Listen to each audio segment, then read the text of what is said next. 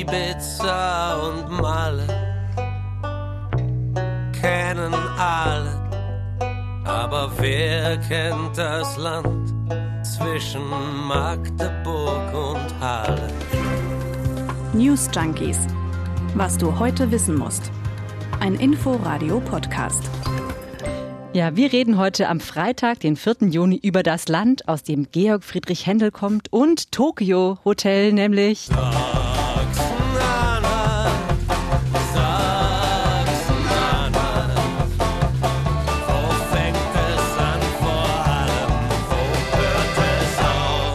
Genau, Sachsen-Anhalt. Da wird am Sonntag gewählt im Land der Frühaufsteher. Ja, und das ist auch interessant für Menschen, die nicht dort wohnen. Auch wenn man daran ganz gut sieht, mit was für Problemen die CDU gerade zu kämpfen hat. Und was da auf Armin Laschet noch zukommen könnte. Ja, wir schauen uns das genauer an. Ich bin Aurelie Winker. Und ich bin Martin Spiller. Hi. Ja, die Wahl in Sachsen-Anhalt ist der letzte Stimmungstest vor der Bundestagswahl am 26.09. Allerdings, in Sachsen-Anhalt sind viele Dinge auch ganz anders als im Bund. Mhm, wir schauen uns mal kurz die Ausgangslage an. Zurzeit regiert Rainer Haseloff von der CDU mit SPD und Grün zusammen. Das ist die Kenia-Koalition, weil die Farben Schwarz, Rot, Grün auch in der Flagge Kenias sind. Übrigens auch in der Flagge Afghanistans. Aber mhm. wahrscheinlich Afghanistan-Koalition würde wahrscheinlich nicht so gut klingen. Nee, mit Sachsen-Anhalt wird aber jetzt auch noch Simbabwe ins Spiel gebracht. Aha. Wer die Flagge nicht sofort im Kopf hat, das wäre dann schwarz, rot, gelb, grün. Vexillologie ist übrigens die Lehre von den Flaggen. Ja, ich glaube, das wäre ein gutes Hobby, oder? Genau. Aber wie könnte das Wahlergebnis am Sonntag überhaupt aussehen? Da bekommt man schnell einigermaßen verschiedene Antworten. Es gibt nämlich auch verschiedene Umfragen, vor allem zwei. Ja, also die eine kommt vom ZDF, das Politbarometer vom Donnerstag, also von gestern. Das aktuelle Stimmungsbild war da ziemlich klar die CDU als stärkste Kraft in Sachsen-Anhalt. 30 Prozent haben sie in der Umfrage und 23 Prozent bekommt die AfD als zweitstärkste Kraft. Dann kämen Linke, SPD und Grüne mit 11 10 und 9 Prozent und die FDP würde gut 6 Prozent bekommen. Aber 37 Prozent der Wähler sagen, sie sind noch unentschlossen, wen sie wählen. Also mehr als ein Drittel. Und es gibt noch eine Online-Umfrage vom Meinungsforschungsinstitut Seaway für den Spiegel. Und da sieht es anders aus, nämlich nach einem knappen Rennen zwischen CDU und AfD um Platz 1. CDU kommt in dieser Umfrage auf 29 Prozent und die AfD auf 28 Prozent. Also echt knapp. Was wäre denn, wenn jetzt die AfD auf Platz ja. 1 käme? Gibt es dann eine Koalition mit der CDU? Oder was, wenn die CDU auf Platz 1 landet und sagt, ich will nicht Zimbabwe, ich will auch nicht Kenia, ich will mit der AfD? Geht doch gar nicht. Es, Was? Wieso? Es, es, gibt kein Land mit einer schwarz-blauen Flagge. Ah, Botswana und Estland haben schwarz-blau-weiß. Ah, gut. Also dann scheidet es ja. davon schon mal aus von der Flagge. Aber jetzt mal Spaß beiseite. Wie fern oder wie nah sind sich CDU und mhm. AfD in Sachsen-Anhalt? Vielleicht in Ostdeutschland insgesamt? Das ist ja die interessante Frage. Ja, die Bundespartei hat sich ja klar positioniert. Der Vorsitzende Armin Laschet hat das getan. Aber auch Generalsekretär Paul Ziemiak zum Beispiel, der hat gesagt, Koalition oder irgendeine andere Art der Zusammenarbeit wären ein, Zitat, Verrat an unseren christdemokratischen Werten. Also es gibt eine klare Brandmauer. Dieser Begriff wird ja immer mhm, genannt. Sehr klar. Ja, aber es gibt Zweifel, ob das alle CDU-Politiker vor Ort tun in Sachsen-Anhalt, also ob sie das alle da genauso sehen. Mhm. Und diese Zweifel hatte auch Kevin Kühnert in der Sendung Maybrit Illner geäußert, gerichtet an seinen Dudes-Freund Ziemiak. Paul. Kevin. Kevin, Nein. das ist jetzt echt wir, nee, ich, bei der Frage nee, Rechtsextremismus. Bei der Frage, weil, weil bei der Frage Rechtsextremismus. Nein, Paul, bei der Frage Rechtsextremismus macht man keine Späße und bei der Frage von Rechtsextremismus wir sind hier weit von Späßen man nicht parteipolitisch. Ich möchte, ich möchte das in zwei Sätzen sagen. Paul, ich stelle Aber deine wirklich? persönliche klare Linie, sogar die der meisten in eurer Parteiführung und erst recht die der meisten eurer Mitglieder, mit manchen davon sitze ich in einem Kommunalparlament zusammen, überhaupt nicht in Frage. Aber du kannst nicht von der Hand weisen, dass es etwas mehr als ein Jahr her ist, dass im benachbarten Bundesland von Sachsen-Anhalt in Thüringen eure Abgeordneten gemeinsam mit der AfD einen FDPler zum Ministerpräsidenten gewählt haben, dass seitdem keine anständige Aufarbeitung dessen stattgefunden hat,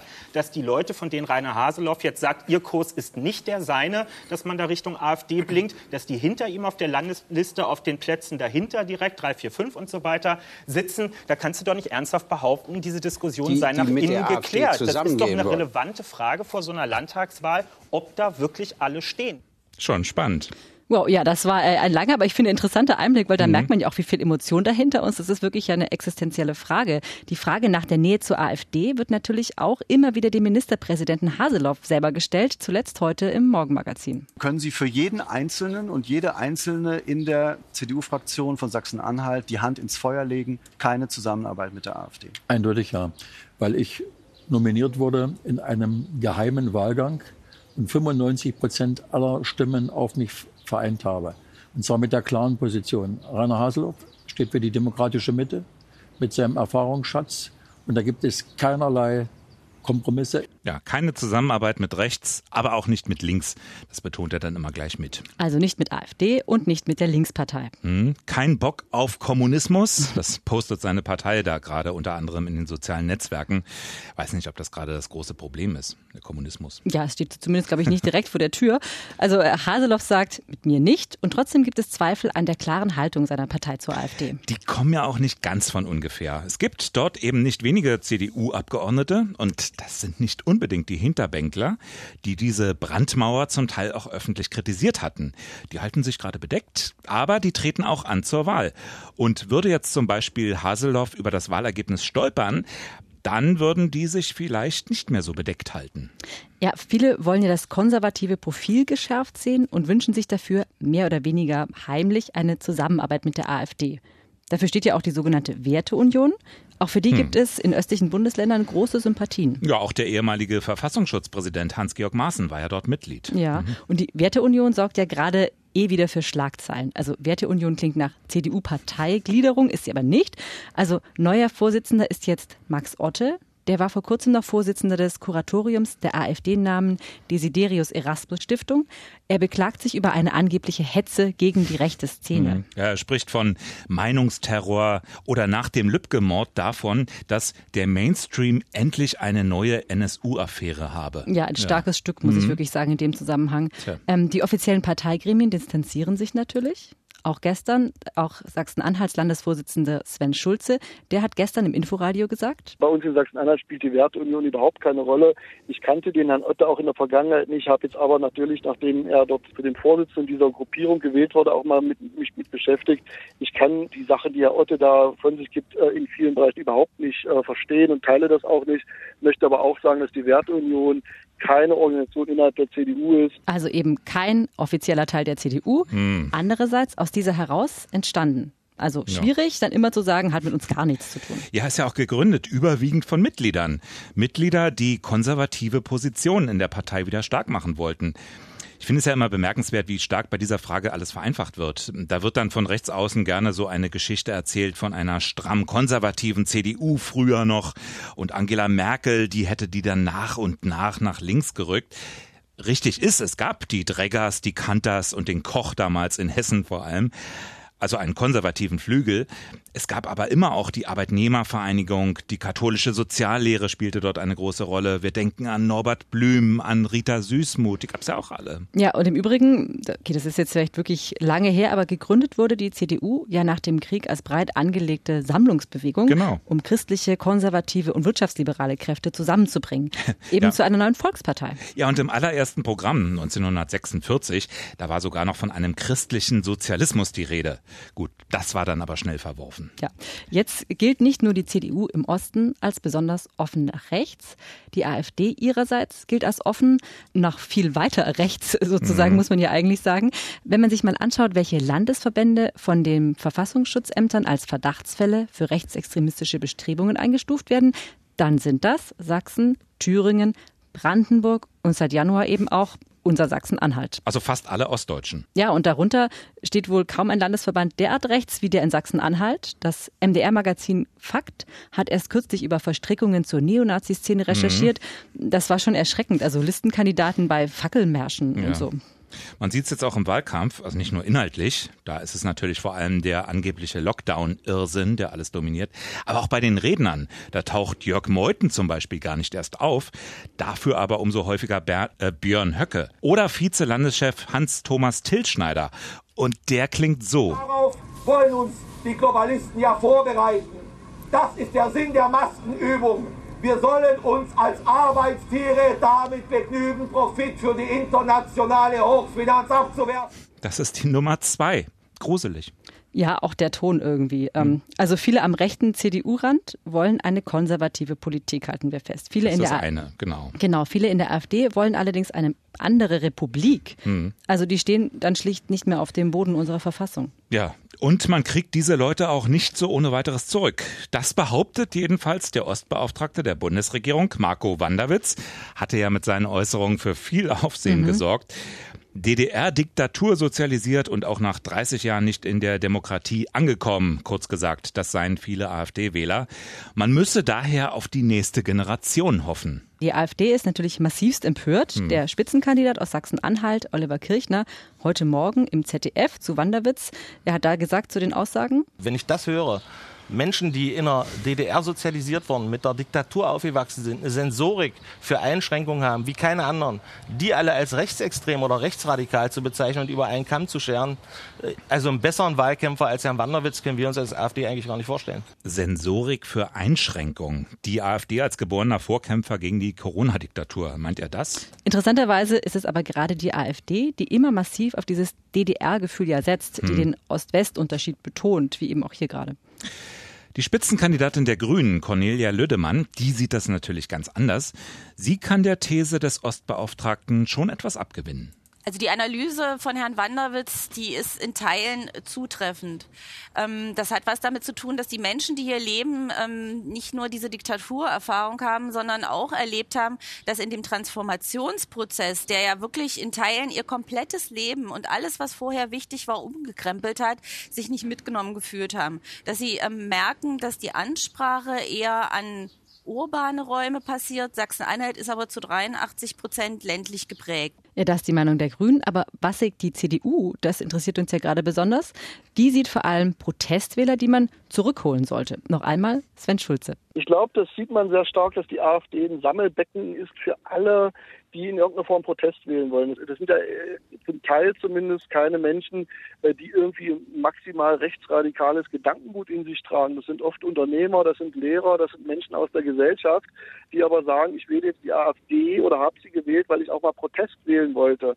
Äh, und das ist wichtig für uns, man dann sagt, okay, du hast vielleicht beim letzten Mal die AfD gewählt, aber äh, lass uns mal miteinander reden, ob es vielleicht beim nächsten Mal wieder die CDU oder vielleicht auch eine andere Partei ist, aber nicht die AfD. Ja, und Ministerpräsident Haseloff von der CDU, der stört sich an der Ostbetonung und spricht lieber von einem gesamtdeutschen Problem. Diese AfD ist im Westen gegründet worden. Alle Führungsleute sind aus dem Westen. Wir haben ein gesamtdeutsches Problem. Allerdings ist die Affinität äh, von bestimmten Personengruppen bei uns im Osten etwas größer, weil eben auch soziale Schwierigkeiten, Brüche in der Biografie vielleicht eine Rolle spielen. Naja, allerdings hatte auch der Ostbeauftragte ja durchaus verstanden, dass die Wende 30 Jahre her ist. Seine These war ja, dass die Einstellungsmuster zum Teil eben auch weitergegeben werden.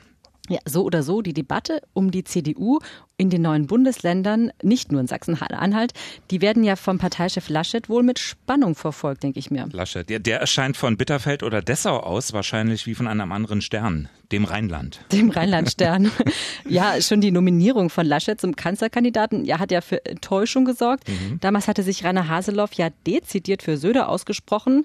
Im Wahlkampf war ja auch äh, Söder und Merz, habe ich gehört, in Sachsen-Anhalt, aber nicht Laschet. Ähm, ja, und genau deshalb ist die Wahl auch bundespolitisch, aus bundespolitischer Sicht so wichtig. Mich interessiert bei der Wahl in Sachsen-Anhalt auch das Ergebnis der Grünen in diesem Jahr besonders. Es ist ja die erste Wahl seit der Nominierung von Annalena Baerbock als grüne Kanzlerkandidatin.